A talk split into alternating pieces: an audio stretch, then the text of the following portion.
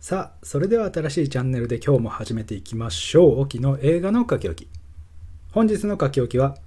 是枝裕和監督作「怪物」です。まずあらすじですね。大きな湖のある郊外の町息子を愛するシングルマザー。生徒思いの学校教師。そして無邪気な子供たち。それは他愛のない子供同士の喧嘩に見えた。しかし食い違っていく互いの主張はやがて社会やメディアを巻き込み収集のつかないほどの大ごとに発展していく。という物語。出演キャストには安藤サクラさん永山瑛太さん黒川宗也さん柊陽太さん高畑充希さん角田昭弘さん中村獅童さん他となっております。えー、平日の昼頃に時間が空いたので行ってまいりましたがやっぱりカンヌの話題性もありましたので結構お客さんで席が埋まってましたね。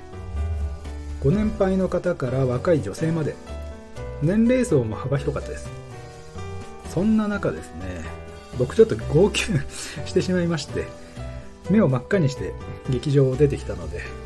次の回で待ってた人はねだいぶ気持ち悪かったと思いますがまあそれぐらい素晴らしい映画だったということで今日はお話ししていこうかと思います。ちょっと長くなりそうですけども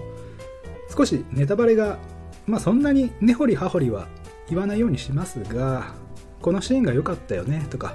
言ってしまいそうなのでその辺を避けたい方はここで停止ボタンを押していただいた方がいいかもしれません。本当にいい映画でしたのでぜひ劇場に足を運んでいただいてそれからこの配信を聞いていただければ幸いです。まあそれでも構わないよという方はぜひこのままお付き合いください。はい大丈夫ですかね。まずですね映画の構成がすごく良かったですね。母親教師子供たちという大まかには3つの視点から描いていくんですが一つ一つの話の核心への導き方。これが素晴らしかったですね。なんでこんな事態に陥ったのか。各人物がなぜそんなことを口走ってしまったのか。なぜ誤解が生まれたのか。そういった理由が少しずつ紐解かれていくんですね。それによって人物や物事の印象も次第に変わっていってディティールが見えていく気持ちよさっていうのが常にありました。前半は母親の視点から話が進みまして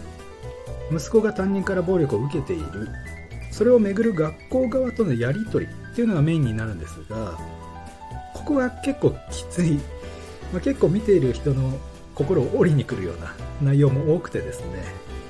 まあ、いじめだったり暴力だったり小学生ぐらいのお子さんをお持ちの親世代の人なんかはちょっと暗い気持ちになるかもしれませんね。あの永山瑛太さん演じる担任の堀ですね。その謝罪の仕方ですね。それはさすがにダメだろうと。あのタイミングで飴食ってんじゃねえよとね。ちょっと笑ってしまうことだったんですが。それも後々そういうことかと。分かってくるんですね。これがまあ面白い。じゃあこれはどういう経緯から来た行動なのかと。とにかく最初から最後まで引きつける力がすごいんですよ。これがカンヌ脚本賞の力かと。坂本雄二さんの才能をひしひしと体感しながら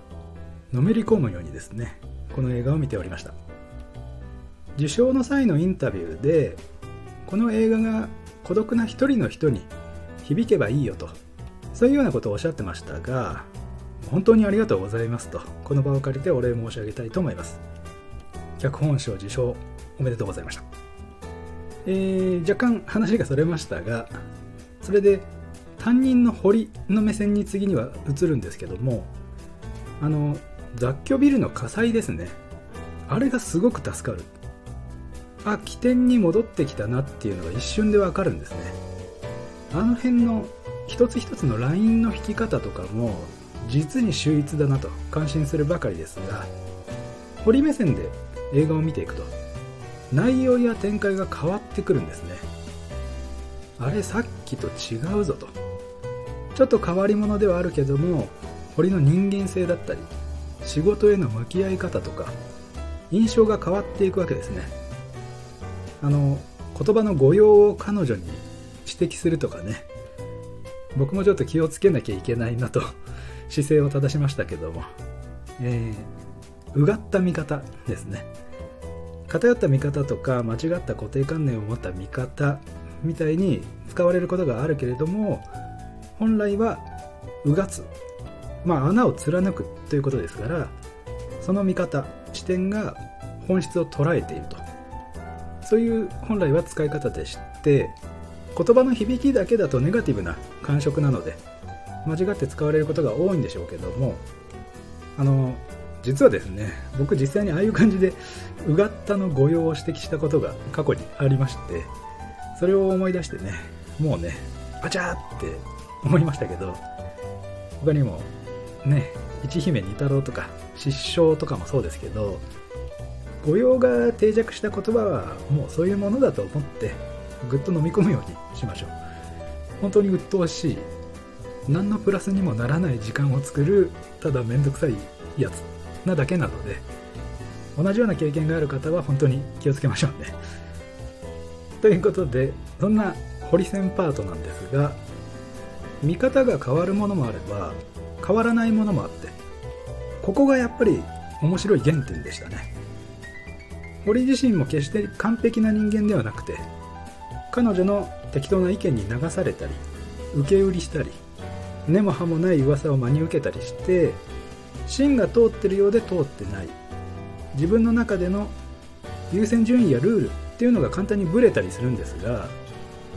でもそれが人間なんだよなと実感できるようなそういうキャラクターになってました。それで怪物とは誰なのか何なのかという少し確信めいたところに踏み込みますと僕なりの解釈になりますが前編を通して各人物が故意的であったり偶発的に切り取られた断片的な情報を鵜呑みにしたり歪曲して捉えたりしていて本当はもっと単純であったりすでに答えが出ていたりどうでもいいことだったりするわけで本来ならば鮮明に見えているはずの一番大切にしなければならない事象や考え気づきっていうのを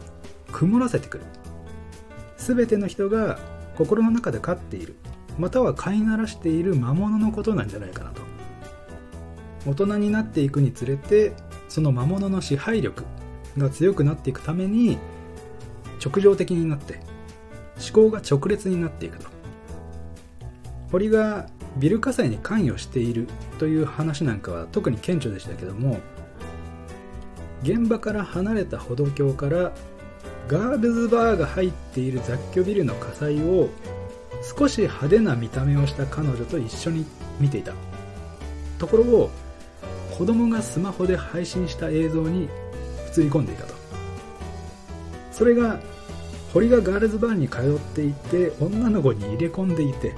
トラブルに発展して火をつけた。という脈絡もない上に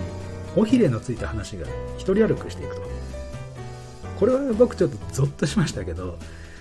この映画のトピックの一つとしてメディアや SNS ネットワークの弊害功罪というものがありまして派手な見出しやねじ曲げた情報で人々をするじゃないですか。それが毎日毎時テレビやスマホ雑誌を介して目に飛び込んでくるわけですよ。ちゃんと最後まで読めば全然見出しと違う内容だったりするんですが次から次にハイカロリーな文字列がやってくるもんですからもう抗えなくなってくるんですね。そういう偏った栄養こそが先ほどの心の中にいる魔物視界を曇らせる魔物の大好物なわけで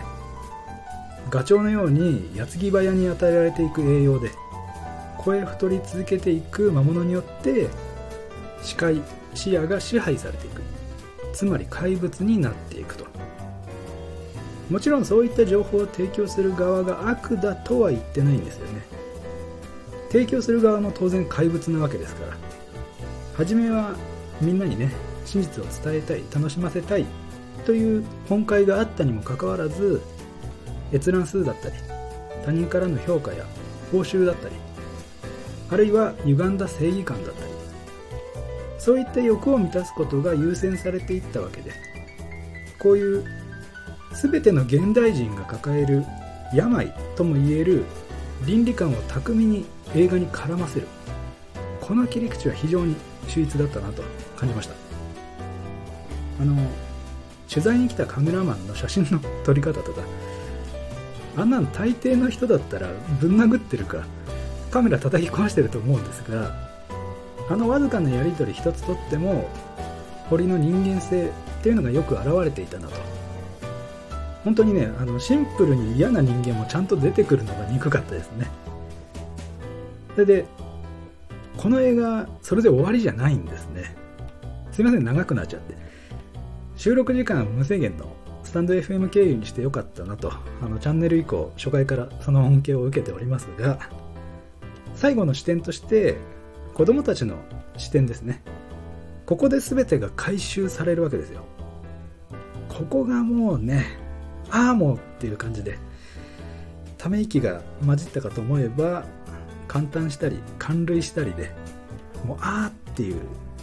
世の中ってうまくいかねえなと身もだえしておりました。あえて詳細は避けますが子供の持つ純粋さや不器用さっていうのが見せる美しさもあれば子供特有の残酷さもしっかりあってどうしたらみんなもうちょっと幸せになれていただろうかとね。そんなことばかり考えてみていました。あの靴のシーンですね。僕はもうあそこであこれダメだと思って普通に泣いてしまいましたけども。印象に残る美しいシーンがあの子供パートに集約していて音や映像そしてシナリオ。とにかく感情が揺さぶられながら激動のフィナーレを迎えると。本当にすごい映画だなとあのラストのラストでねエンドロール中ボル泣きでしたが心から脱帽したいと思います。是枝監督坂本雄二さん携わった皆さんありがとうございました。ということで少し長くなってしまったので駆け足ですけども出演キャストについてお話ししていきますと是枝監督の作品って見終わって話の印象よりも演者さんの印象が強く残るというイメージがちょっとだけあるんですがこの怪物はそういうの一切なかったですね。安藤サクラさんもっとおせおせで来るのかなと思ってたんですが本当にちょうどいい感じで皆さん物語に溶け込んでいました。強いて言うならもちろん子役の2人黒川宗也さんと柊陽太さんですね。本当に素晴らしかったですしロケの間も仲が良くなって2人でいろんなところに遊びに行ってそれをスタッフ陣が気に入って撮影場所にしたっていうエピソードもすごくいいなと思いました。そしてスタイリストさんもねすごく良かったですね。あのよりの服装が絶妙でこの辺が父親が許せる限界だったんだろうなっていうギリギリ。でもクラスメイトには違和感を与える。何とも言えない絶妙感っていうのが大変素晴らしかったです。最後に音楽を担当した坂本龍一さんですね。この怪物が映画音楽の最後の作品とのことで主張しすぎることもなければ大事なシーンでは隠れるように音を作っていましたが映像のなくなるエンドロールではしっかり前面に出てくる。坂本教授らしい映画音楽への美学そういうのが感じられるような仕上がりでした。次も監督脚本音楽。この3人でね やってくんないかなと。期待してしまうんですが残念ながらそれももう叶わないということで心から坂本龍一さんのご冥福を祈るばかりです。おっとここでメールが届きました。では早速読ませていただきましょう。えーと、沖さん。はっきり言って、この怪物、見るべきでしょうか？というご質問。いつもありがとうございます。では、お答えさせていただきます。怪物。今年を代表するうがった邦画なので見るべき。以上、沖でした。ここまでお聴きいただいた方、ありがとうございました。また次回お会いしましょう。